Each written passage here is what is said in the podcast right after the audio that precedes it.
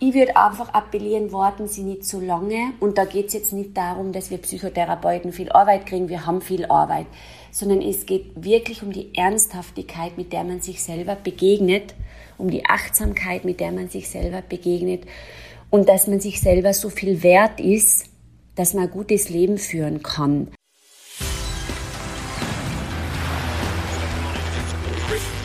Gut zu wissen der Erklärpodcast der Tiroler Tageszeitung.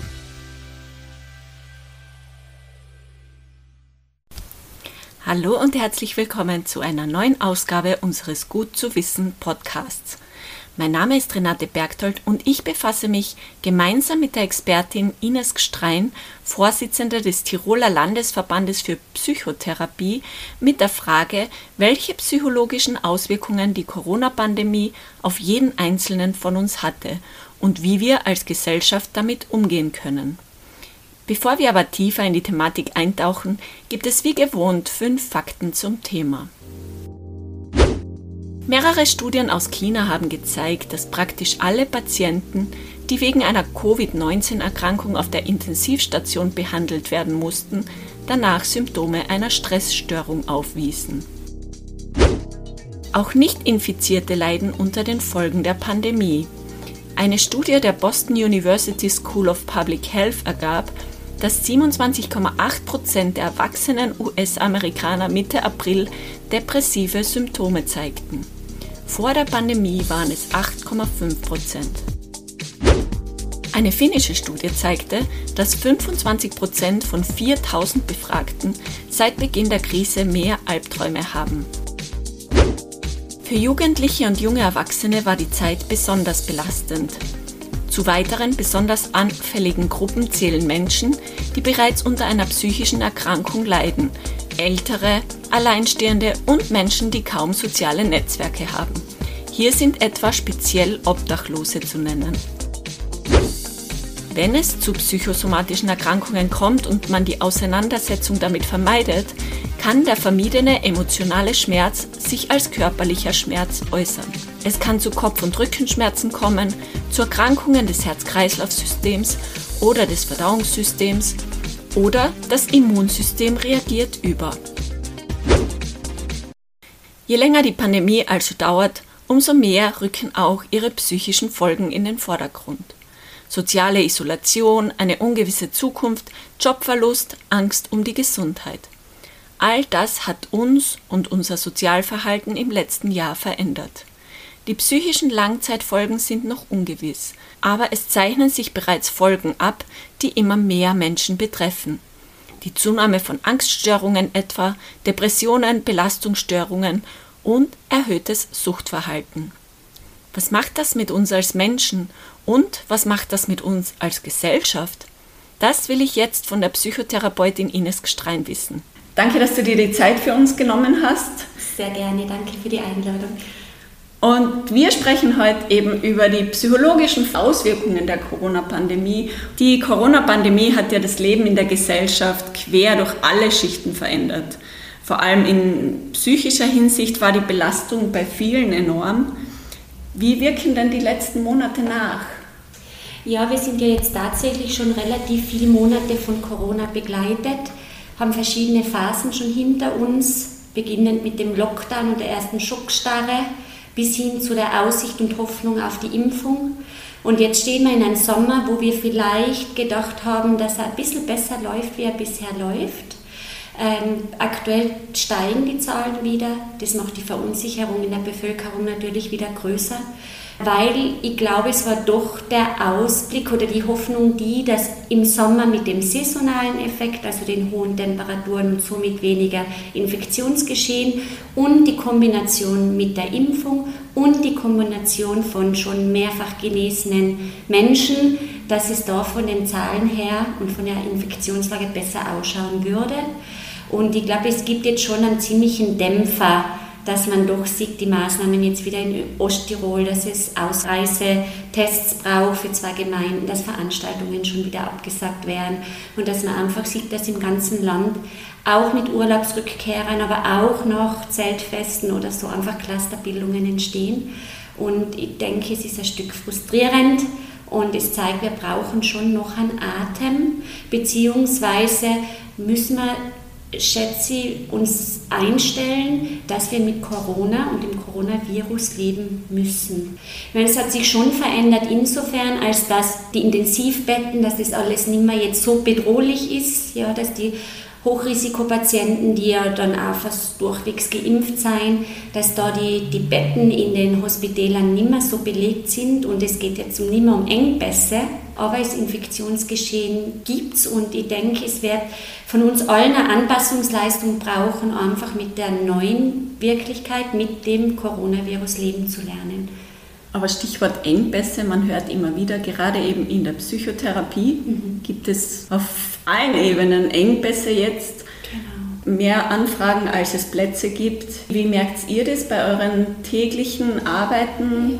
Hat sich das in den letzten Monaten verändert? Mhm, mhm. Also es hat sich definitiv seit dem Ausbruch der Corona-Pandemie verändert. Wir haben deutlich mehr Anfragen.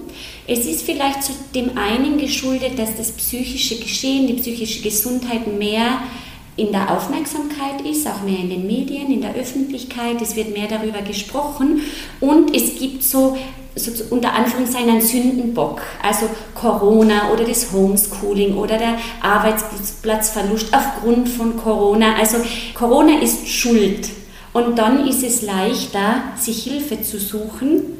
Das merken wir, als wenn's, äh, wenn Menschen glauben, manchmal das ist das eigene Versagen oder sie haben was falsch gemacht oder den Kindern geht schlecht, weil man als Eltern irgendwas nicht geleistet hat. Da ist die Hemmschwelle viel größer, in die Therapie zu gehen. Und jetzt sozusagen ist man belastet durch die äußeren Faktoren und das macht es ein Stück leichter. Aber es sind sehr, sehr viele Anfragen, ganz klar. Es bräuchte einfach noch mehr kassenfinanzierte Psychotherapie. Das ist ganz klar. Es gibt Psychotherapie als Kassenleistung, aber nur eine gewisse Anzahl von Plätzen. Und, der Rest muss einfach mit ein Stück Zuschuss von der Krankenversicherung zurechtkommen. Und dann hat man halt ganz schnell im Monat 200 bis 300 Euro Fixkosten für die Therapie. Und das dann meistens über ein paar Monate oder auch länger. Und das muss man sich einfach auch leisten können. Was dann wieder gewisse Bevölkerungsteile quasi fast ausschließt genau, genau. von dieser Art von Hilfe. Gibt es denn Bevölkerungsteile oder Gibt es Bevölkerungsschichten, die besonders bei euch gerade Hilfe suchen? Also ganz stark kommen Jugend, Kinder und Jugendliche, besorgte Eltern. Habe ich ja bei meiner eigenen Tochter gemerkt, es wirkt sich natürlich aus, gell, wenn die Kinder, Jugendlichen die ganze Woche vormittags allein zu Hause sind vor einem Gerät, wo der Bildschirm oft schwarz ist, weil sonst das Netz überlastet ist. Das schlagt sich natürlich nieder. Bei den Jugendlichen sind es ganz viel Ängste, Zukunftsängste, depressive Erscheinungen, Essstörungen, die zunehmen, Schlafprobleme und einfach so ein gewisses Erschöpfungssyndrom, ja, dass sie dann äh, gar nicht mehr rausgehen wollen, sondern noch mehr zu Hause herumhängen. Also das ist der Bereich der Jugend, Kinder und Jugendlichen. Ich glaube, das ist der größte Bereich, den wir an Zulauf jetzt haben oder die größte Personengruppe. Was mir jetzt im Privatbereich auffällt, immer mehr, dass Männer in der Mitte ihrer Berufsfähigkeit, so mit 40, zwischen 40 und 50 verstärkt darüber berichten, dass sie schlecht schlafen können, eben vermehrte Ängste bekommen. Und da kriege ich oft Anfragen, weißt du Kollegin, zu der ich gehen kann. Also das fällt mir gerade die letzten zwei, drei Wochen sehr auf, dass Männer, die sehr im Leben gestanden sind bis dato, eben Angstsymptomatik, Erschöpfungssyndrom, Depression, also solche Anzeichen zeigen. Aber es ist sehr interessant, dass Männer dann tatsächlich dann auch Psychotherapie nachfragen. Es ist ja sagt man, ich weiß nicht, ob es stimmt, aber es ist ja generell so, dass eher Frauen sich Hilfe suchen, genau. Männer das schlucken, schlucken, schlucken, bis halt das irgendwann explodiert, aber professionelle Hilfe, da sind ja Männer in der Psychotherapie eher unterrepräsentiert, oder? Das stimmt. Das stimmt, ähm, verändert sich auch langsam jetzt über die Jahre. Aber es ist es ist wahr, ich denke mal, es hat schon ganz viel mit der Sozialisation, mit dem Aufwachsen zu tun, dass Frauen oder Mädchen schon viel mehr in die Beziehungspflege von Anfang an mit eingebracht werden, einem Haushalt vielleicht verstärkter helfen müssen als Jungs. Ich meine, das ändert sich natürlich, aber es ist trotzdem noch so zu sehen. Gell? Und Männer halt viel funktionieren müssen und der Indianer kennt halt keinen Schmerz und bei den Mädchen ist es ist einmal eine Träne nicht so tragisch. Also ich glaube, dass Mädchen schon einen anderen, ihnen ist ein anderer Zugang zu den Emotionen erlaubt wie jungen Burschen. Und das geht, glaube ich, weiter. Es geht viel ums Funktionieren, um den Rahmen zu schaffen, dass, den materiellen Rahmen zu schaffen, dass äh, die Familie gut leben kann. Und da hat man einfach zu funktionieren. Und Männer haben dann halt sehr oft einfach auch natürlich die Gasthauskultur, wo man dann nachher Bier trinken geht und mit anderen Männern an der Bar über Politik, über das Leben, über die Arbeit diskutiert, ein Stück Kompensation betreibt. Aber es ist schön, dass sich verändert und überhaupt gesamtgesellschaftlich, dass mehr Bewusstseinsentwicklung passiert im Sinn von, ich habe ja psychische Gesundheit, nicht nur körperliche. Und das ist so ein Schwerpunkt seit dem letzten Jahr, seit 2020 von unserem Berufsverband, dass wir fest darauf plädieren und Öffentlichkeitsarbeit machen. Wir haben auch psychische Gesundheit und zur Psychotherapeutin, zum Psychiater zu gehen oder auch die psychischen Anliegen beim Hausarzt zu besprechen, der ja oft die erste Anlaufstelle ist dass das ganz, ganz wichtig ist und ganz normal sein sollte, weil wir, wir sprechen darüber, wenn wir uns das Knie verdreht haben, wir sprechen darüber, wenn wir Angina gehabt haben. Also alle körperlichen Symptome besprechen wir äh, und das Psychische meistens eben nicht. Und da ist die Corona-Pandemie eine Chance, muss man sagen, da jetzt die psychische Gesundheit einfach mitzunehmen. Das war eh schon ein Stichwort. Männer verwenden das, um, um quasi ihren Frust abzubauen, auch Frauen genauso. Plötzlich gab es keine Aktivitäten mehr. Man hat halt drin sitzen müssen, Kinder, wir haben es eh angesprochen, Kinder mussten Homeschooling nur noch vor dem Computer. Alte Menschen zu Hause eingesperrt, in, in Heimen eingesperrt, unter Anführungszeichen. Was macht das mit einem Menschen, wenn plötzlich all diese Aktivitäten wegfallen? Wir sind soziale Wesen. Wir brauchen den anderen. Das ist ganz klar. Und die soziale Isolation wirkt sich natürlich aus. Bei Menschen, die alleine leben, die sind ja oft sehr routiniert im Alleineleben, die kommen oft ganz gut zurecht. Aber natürlich auf Dauer, wenn das Außen dann so stark fehlt, dann tritt schon oft Leere, Einsamkeit, Isolation, das tritt dann auf. Bei Menschen, die im Verbund leben, im Familienverbund oder sonstigen ähm, WGs, ist dieses, dass alle dann auf sich zurückgeworfen sein im Kollektiv und dann nicht mehr auskommen. Ja, die sind zwar nicht allein, aber da wird es dann oft zu eng. Ja, und das ist beides mit Schwierigkeiten verbunden. Ja, und das geht für eine gewisse Zeit vielleicht ganz gut, aber natürlich je länger das dauert, umso schwieriger wird es und es hat dann ganz viele Tipps gegeben, wie kann man den Alltag gestalten, man soll eine Tagesstruktur machen, man soll an was Schönes denken und, und, und. Das ist recht leicht gesagt und in der Umsetzung aber gar nicht so einfach. Wenn man so auf sich zurückgeworfen ist, dann verändert sich ja dadurch auch unsere Gesellschaftsstruktur, würde ich jetzt behaupten. Gibt es da einen Paradigmenwechsel oder gibt es da eher eine Art Spaltung der Gesellschaft? Wie, wie seht ihr das? Also ich denke mal, das, was man ganz klar sieht zuerst, ist einmal dieses Distanzierungsphänomen. Es gibt ganz viele Motivationen, wieso man sich impfen lässt. Genauso gibt es aber auch Motivationen aufgrund der Lebensgeschichte für ich lasse mich nicht impfen. Menschen haben Nadelnphobien, Spritzenphobien, ich meine, das sind Erkrankungen. Ja, da kann man nicht sagen, der ist egoistisch, sondern das geht dann auch nicht. Ja, es gibt Menschen, die aufgrund von Vorerkrankungen besser nicht geimpft werden. Ja, und das wird alles nicht diskutiert, sondern es gibt nur, bist du gegen die Impfung, bist du gegen die Gesellschaft. Also da gibt es schon eine große Verhärtung der Fronten, die ich schon bedenklich finde. Und bin halt auch ein bisschen in den sozialen Medien aufgrund vom Berufsverband. Die Sprache und die Hemmungslosigkeit, mit der da geschumpfen wird, ist, finde ich auch sehr bedenklich. Ja. Apropos Sprache, das zieht sich aber dann schon auch in die Kommunikation durch die Politik ja. hinein. Ja, natürlich. Ja. Was die Politik den Menschen jetzt äh, übermittelt, das ist ja tatsächlich dieses, lässt du dich impfen, bist du für uns, mhm. lässt du dich nicht impfen, bist du gegen uns. Mhm. Also so ja, oder vor allem so für den Schutz. Ja?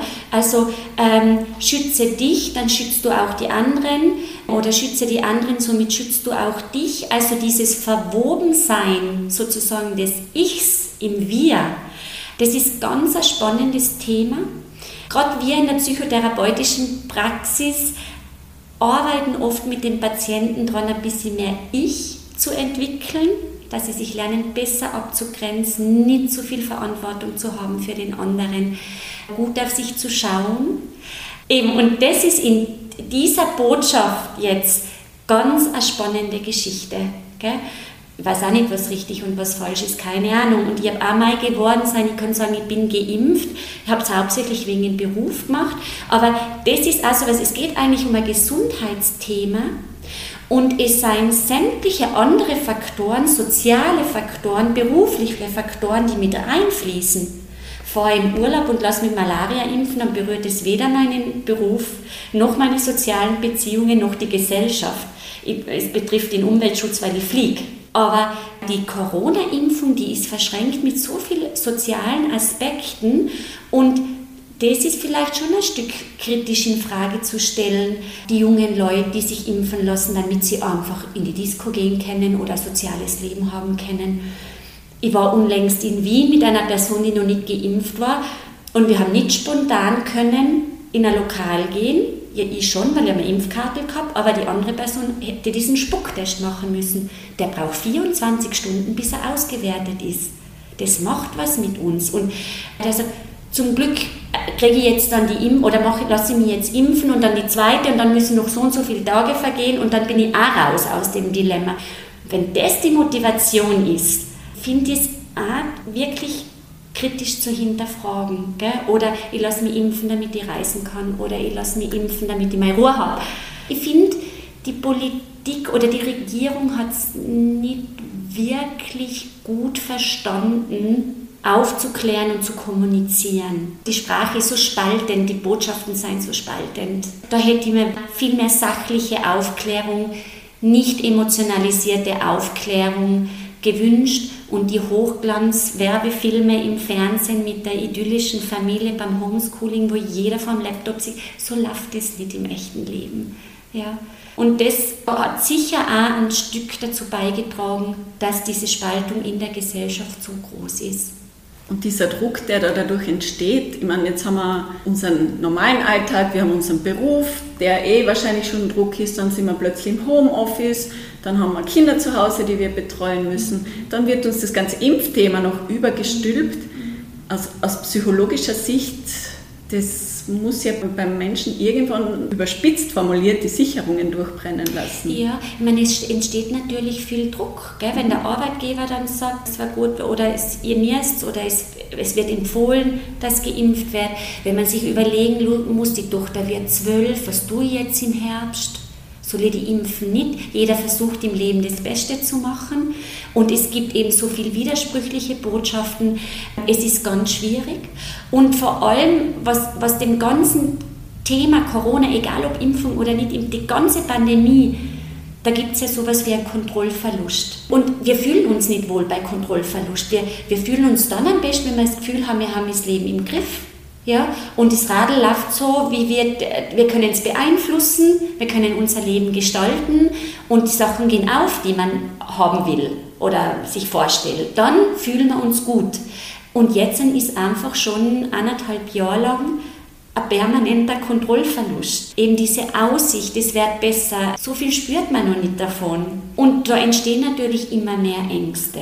Weil Kontrolle ist ja sozusagen die Maßnahme der Wahl gegen Angst. Zurück zu den einzelnen Personen. Es gibt ja jetzt viele Studien rund um Corona, eben auch was die psychologischen Auswirkungen betrifft. Die Studien legen nahe, du hast es eh schon wieder angesprochen, angedeutet, dass das Risiko für viele Menschen jetzt für Depressionen, Angsterkrankungen, Belastungsstörungen und auch Suchtverhalten zunimmt Merkt sie das jetzt auch in eurer täglichen Arbeit? Ja, auf alle Fälle. Auf alle Fälle. Patienten, die schon länger in der Praxis sein, mit eben diesen Krankheitsbildern oder Symptomen, die du beschreibst, äh, haben sich verstärkt sehr häufig. Also es ist so ein bisschen, jetzt gilt es oft so der, an dem festzuhalten, was sie sich schon erarbeitet haben dass es nicht wieder schlechter wird. Bei vielen ist es auch schlechter geworden. Gell? Aber Sie haben ja schon Erfahrung, man kann zurückgreifen. Die Neuzugänge seien, ist tatsächlich Depression, Angst, aber schon auch Sucht äh, ein ganz starkes Thema, wobei bei uns in der Gesellschaft der, vor allem der Alkohol derart integriert ist, dass da ganz wenig Problembewusstsein ist. Also wirklich nur, wenn was passiert, weil äh, nach einem ganz einen schweren Rausch oder weil jemand aufgrund von Spiegeldreh, also permanenten täglichen Alkoholkonsum einfach Funktionseinbußen hat. Ja? Ansonsten ist der Alkohol wirklich bagatellisiert. Jetzt mache ich eine kurze Klammer, wenn die Regierung so viel reinstecken wird, zum Beispiel in Folgewirkungen von Alkohol, dann wäre so vielen Familien geholfen. Da könnte man so viele Todesfälle vermeiden. Ja, also das ist jetzt ein bisschen der Seitenhieb auf die Corona-Sache man könnte vieles vermeiden, helfen. Und auch dem Wirt wird keine Schuld geben, wenn der betrunkene Gast mit dem Auto jemand niederfährt. Da kriegt der Wirt auch keine Schuld, weil er Alkohol ausgeschenkt hat. Ja, ist sein Beruf. Also die Verantwortung ja, fürs Kollektiv greift auch da wieder rein. Gell? Noch einmal zurück zur Praxis. Wir haben eben verstärkte Anfragen, wie schon so am Anfang berichtet, vor allem im Kinder- und Jugendbereich. Die älteren Menschen leiden sicher auch sehr unter der Corona-Pandemie, kommen auch in, analog zu den Männern etwas mehr in die psychotherapeutische Praxis, aber sind sicher auch ganz eine unterrepräsentierte Gruppe, weil sie oft glauben, da geht eh nichts mehr. Dabei ist es nicht so. Das Gehirn, das ist ganz wichtig auch für unsere Psyche und das ist ein Muskel und das kann sich verändern und Veränderung findet statt bis an unser Lebensende, also es ist nie zu spät sich in Hilfe zu begeben. Das, was wir merken, ist, die Leute kommen prinzipiell viel zu spät in die psychotherapeutische Behandlung. Das ist einfach, man lebt jeden Tag mit dem Problem dahin. Einerseits hofft man, dass sich verändert, andererseits passt man sich an, man kriegt, es kriegt eine gewisse Routine. Also so der Zeitpunkt, wann hole ich mir Hilfe, da seien die Tiroler noch nicht so gut. Und das hat vielleicht auch ein Stück mit der Mentalität zu tun es hat auch was mit Scham zu tun. Und das, das Psychische ist halt immer noch tabuisiert. Gell? Sagen ganz viele Menschen, mir fehlt es ja nicht im Kopf. Das hat ja nichts mit dem Kopf zu tun, ja. Aber das ist dann so der Spruch. Es wird oft mit Scheitern assoziiert, mit Schwäche assoziiert und das ist einfach nicht wahr. Weil wenn jemand Diabetes hat oder ähm, MS bekommt oder Parkinson bekommt oder da geht man da geht es ja auch nicht, ich bin schuld an was oder wenn man Krebs erkrankt oder so. Ja? Äh, das wird viel anders da angenommen und das Psychische ist, da kommt sofort Scham, Schuld, ich habe versagt, ich habe was falsch gemacht, ich bin nicht stark genug und das widerspricht halt komplett den gesellschaftlichen Werten, die wir haben, oder? Weil wir sollen schön und schlank und erfolgreich und reich und sportlich und fit, das sollte man halt alles sein. Und das ist genau das, was man halt mit, wenn man psychisch belastet ist, sage ich, dann nicht mehr hinkriegt. Ja? Also ist, man hat ja nicht immer gleich eine psychische Erkrankung. Von psychisch gesund zu psychisch krank, das ist ja ein fließender Übergang. Und ich finde, wir sollten achtsam mit uns sein und schauen, wenn wir merken, dass so die eigenen Lösungsversuche und die Strategien, wie man halt im Leben zurechtkommt, wenn die nicht mehr so funktionieren, dann sollte so ein erstes Alarmzeichen sein. Oder wenn ich merke, ah, habe ich jetzt zugesperrt, ja, dann gehe ich zurück. Und das tue ich schon nicht, zum Beispiel. Und das passiert mir dann öfter. Oder, na, was war jetzt gestern? Also wenn ich einfach so merke, ich bin nicht mehr so ganz ich, dann ist es Grund genug. Das heißt ja noch nicht, dass man jahrelang in Psychotherapie ist, ja? aber da könnt ihr mal schauen, ein Erstgespräch vereinbaren und dann einfach mal schauen, so schaut mein Leben aus. Mit jemandem Neutralen und Fremden spricht sich auch ganz anders wie innerhalb der eigenen Verwandtschaft oder Freund, im Freundeskreis. Und da mal zu schauen, wie sieht denn ein Profi jetzt meine Situation? Das unterscheidet sich auch oft zu anderen Erfahrungen, was man macht. Also keinen Scheu, sozusagen ist mein Appell. Einfach einmal, wenn man merkt, man ist belastet, einfach einmal in die therapeutische Praxis zu gehen und drüber zu reden. Aber du hast schon angesprochen, die Außenwirkung ist in unserer Gesellschaft einfach etwas extrem Wichtiges und man hört es immer wieder, bevor ein Mensch in die Psychotherapie geht oder sich Hilfe sucht, versteckt er das mit allen Mitteln. Mhm. Man hört dann immer so Fälle, dass jemand, der total lässig und immer lustig und immer Spaß und am nächsten Tag bringt er sich um. Das ist jetzt kein Einzelfall, das hört man immer wieder. Wie merkt man denn als Außenstehender, dass jemand, der mir nahesteht, Hilfe braucht, wenn der das so versteckt? Eben, da ist es das Gleiche, wie es ist, wenn es um mich selber persönlich geht. Ich kann, also ich kann als Außenstehender nur das sehen und wahrnehmen, was mir gezeigt wird. Wenn es total versteckt ist, dann passiert ist es schwierig. Man kann versuchen, zwischen den Zeilen zu lesen. Man kann natürlich auch den Menschen anschauen, also wirklich anschauen im Sinn, wie sind die Augen, wie ist der Haut, der Teint. Das, also das Psychische wirkt sich sehr aufs Körperliche aus, auf die Körperhaltung. Halten die Menschen Blickkontakt?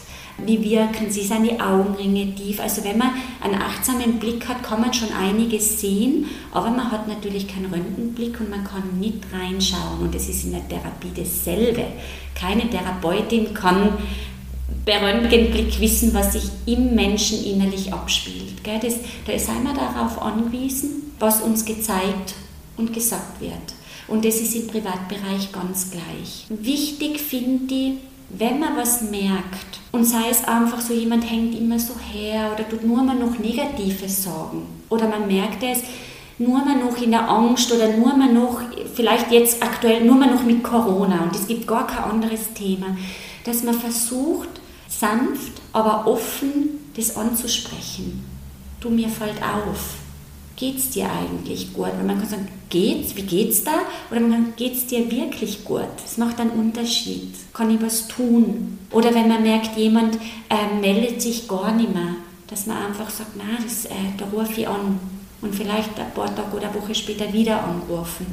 Vielleicht was ausmachen ja, lass uns mal einen Spaziergang machen. Aber gerade in der jetzigen Situation ist ja dieser Blick, den wir auf andere haben, würde ich sagen, etwas getrübt, weil wir schon weil wir so auf Distanz sind. Ja, ja oder teilweise die Masken tragen müssen. Genau. Ja, ja, ja, klar, das stimmt. Es ist sicher eine ganz herausfordernde Zeit. Ja, vielleicht ist auch das, wo, wie können wir uns, da, wie kommen wir da gesellschaftlich wieder raus? Vielleicht gilt es, sich wieder zu begegnen also im wahrsten Sinne des Wortes, sich wirklich wieder anzuschauen, wieder Kontaktaufnahme zu machen, ja, und eben einmal über was anderes, als wie bist du geimpft, bist du nicht geimpft, warum denn nicht und so, sondern, sondern wirklich einmal, was ist sonst noch im Leben? Das Leben ist größer als die Pandemie. Sind wir das nicht auch ein Stück weit unseren Kindern schuldig, dass wir eben wieder versuchen, aufeinander zuzugehen, weil im Moment Kinder lernen durch Abschauen. Mhm. Im Moment sehen sie Masken, im Moment sehen sie Distanz, ja. im Moment sehen sie Leute, die aufeinander losgehen. Wir haben eine schlechte Vorbildwirkung im Moment, würde ich sagen. Ja, zu einem Teil stimmt es sicher. Ja. Kinder seien aber auch wesentlich flexibler wie wir Erwachsenen, können sich viel besser und leichter anpassen, nehmen Dinge auch oft leichter, würde ich sagen. Meine Kinder, sie sagen das so, für sie ist die Maske zu tragen im Geschäft, das ist für sie nicht schwierig. Wo mir vielleicht sagen, oh, ich kriege keine Luft und mir ist viel zu heiß. Da hätte ich jetzt in den ganzen anderthalb Jahren, am Anfang was komisch, hat man sich gewöhnen müssen, aber ja, ich habe das Gefühl, die, die haben sich darauf eingestellt. Kinder können da auch vieles und ich denke mir, gerade innerhalb von der Familie oder im intimeren Verbund sozusagen, da halt viel Berührung machen ja, zu sitzen vorm Einschlafen, einmal reden über den Tag, einmal über den Kopf streicheln, eine Busse geben, umarmen, einmal sagen, man hat sie lieb. Oder auch manchmal schimpfen auf die Situation gemeinsam. Einfach zu benennen, was da ist. Dass es nicht jeder nur für sich ausmacht, sondern dass es eine Sprache dazu gibt, ein Narrativ, sagen wir, also eine Erzählung dazu. Und die verstehen das, wieso das so ist. Und ich glaube, was man verstehen kann, kann man besser bewältigen. Das ist auch so etwas, was man in der Psychotherapie macht. Wenn ich mich lerne zu verstehen, dann bin ich mit mir selber erstens einmal besser und nachsichtiger und zweitens kann ich meine Herausforderungen besser bewältigen, weil ich weiß, warum ich so tue, wie ich tue. Also verstehen ist ganz was Wichtiges. Wie hat eigentlich die Pandemie unsere Gesellschaft verändert? Ich glaube, dass es sehr eindrücklich ist zu sehen, wie sich die Gesellschaft durch die Pandemie verändert hat. Man braucht eigentlich nur auf die Körpersprache der Menschen zu achten. Wir sind uns längst nicht mehr so zugewandt, wie wir das vielleicht früher waren. Wir sind in Distanz. Wir müssen ja auch Abstand halten die Körpersprache zeigt, dass man sich eher fast ein bisschen in eine Rückbeuge begibt, also in einer Defensivhaltung, wenn man jemand anderen trifft. Küsschen links, Küsschen rechts sieht man eigentlich auch kaum noch. Berührungen sieht man kaum noch. Vielleicht innerhalb der Familie oder da, wo man sich sicher fühlt. Aber so, wenn man in die Gesellschaft schaut, in Alltagssituationen, da merkt man doch, diese Abstandsregelungen, die haben uns schon stark beeinflusst. Das ist das eine. Des Weiteren finde ich, dass schon sehr stark die Angst spürbar ist. Angst vor Infektion, Angst, jemanden anderen zu infizieren. Wenn jemand hustet in der Öffentlichkeit oder niest, dann richten sich sofort alle Blicke auf die Person und die Gesellschaft gerät fast ein bisschen in einen Alarmzustand. Also ganz normale Phänomene, wie mal Husten, ist einfach stark angstbesetzt und lässt auch wieder auf Abstand gehen. Und dann so als dritten Punkt sehe ich schon auch das, was ich vorhin schon erwähnt habe, die Spaltung der Gesellschaft. Die, die sich an die Maßnahmen halten, die unter Anführungszeichen brav sind, versus dem anderen Lager, die sagen, das ist ja alles gar nichts, das Corona und das ist alles extra inszeniert worden. Und da gibt es heiße Diskussionen überall. Ich glaube, man kann eigentlich kaum irgendwo ein Gespräch mithören, wo es nicht um Corona geht. Die Frage, wie geht es dir, ist aktuell fast ein bisschen ersetzt in, äh, bist du schon geimpft? Also das sind einfach so Dinge, es ist ja klar, wir kommen denen ja nicht aus und jeder versucht, die Situation auf seine Art und Weise, wie es dem eigenen Ich möglich ist, zu bewältigen. Und so prallen natürlich auch unterschiedliche Bewältigungsstrategien aufeinander. Was müssen wir denn jetzt tun, um als Gesellschaft wieder zusammenzuwachsen? Ja, ich glaube, die Herausforderung ist, mit dem Virus leben zu lernen. Er wird nicht mehr weggehen. Maßnahmen wird es vielleicht immer wieder mal brauchen, vielleicht für ein paar Wochen im Winter, Herbst, dass wir vielleicht dann wieder Masken tragen müssen. Aber ich, wie immer das aussehen wird, ich glaube, wir sollten alle schauen, dass wir bei uns selbst anfangen, wieder ein bisschen mehr Toleranz dem anderen, dem Fremden gegenüber aufzubringen. Dass wir lernen, wieder mehr Bodenhaftung zu bekommen im Sinne von Zuversicht, auch, dass man die Krise bewältigen kann, die Pandemie. Wieder ein bisschen Vertrauen gewinnen, auch zu sehen, dass das Leben aus mehr besteht als nur der Pandemie auch den Fokus drauf zu legen, was ist trotzdem möglich, was kann ich selber in meinem Leben trotzdem gestalten, wo gibt es Bereiche, wo ich gefühlt eine Kontrolle habe. Ja, das müssen wir einfach schauen, wie wir alle uns einzeln verhalten, um zu sehen, was dann gesamtgesellschaftlich rauskommt. Das sind die Aspekte, die so sehe, was aus psychischer, psychologischer Sicht wichtig wäre, damit die Gesellschaft wieder ein bisschen zusammenwachsen kann, dass ja mehr Toleranz wieder da ist, wie ich es vorher schon gesagt habe, ein bisschen mehr Gelassenheit, bisschen mehr Entspannung insgesamt. Wir sind doch gesamtgesellschaftlich schon auf einem sehr hohen Anspannungsgrad und es wäre gut, wenn es wieder ein bisschen runtergehen würde. Was passiert eigentlich, wenn man sich keine Hilfe sucht und die Belastung nicht aufarbeitet? Was können denn die Folgen sein? Ich meine, da gibt es jetzt sicher keine eindeutige, allgemeingültige Antwort. Es ist nur so, wenn Belastungen zu groß werden und wir wissen, dass der Übergang von psychischer Gesundheit zu psychischer Erkrankung ein fließender ist, dann kann es natürlich schon sein, dass wenn die Belastung zu groß wird und zu lang anhaltet vor allem, äh, dass dann gewisse Symptome sich chronifizieren. Zum Beispiel, wenn jemand merkt, er hat jetzt während der Pandemie wirklich Schlafprobleme gekriegt und es war vorher kein Thema. Und er schläft dreimal die Woche schlecht und das jede Woche und das schon seit zehn Monaten oder ein Jahr, dann wäre schon wichtig, dem Ganzen auf den Grund zu gehen. Natürlich kann man auch hergehen und sagen, ich nehme ein pflanzliches Schlafmittel oder ich versuche Abendrituale zu machen, damit es funktioniert. Und wenn es dann funktioniert, ist es wunderbar. Man kann natürlich auch zum Hausarzt gehen und sagen, ich lasse mir Schlafmedikamente verschreiben, bis das sich wieder eingebändelt hat und es auch wieder ohne geht. Aber das wäre halt die symptomatische Behandlung. Aber warum es mit dem Schlaf nicht klappt, das hat ja dann nicht nur körperliche Faktoren, weil vielleicht gewisse Hormone gerade anders produziert werden, sondern es hat ja meistens auch psychische Komponente, weil vielleicht die Angst vom Kontrollverlust zu groß ist. Und Kontrollverlust ist ein Thema in der Pandemie. Und wenn wir einschlafen, dann passiert ja immer ein Stück Kontrollverlust, unsere Zensur schaltet sich aus.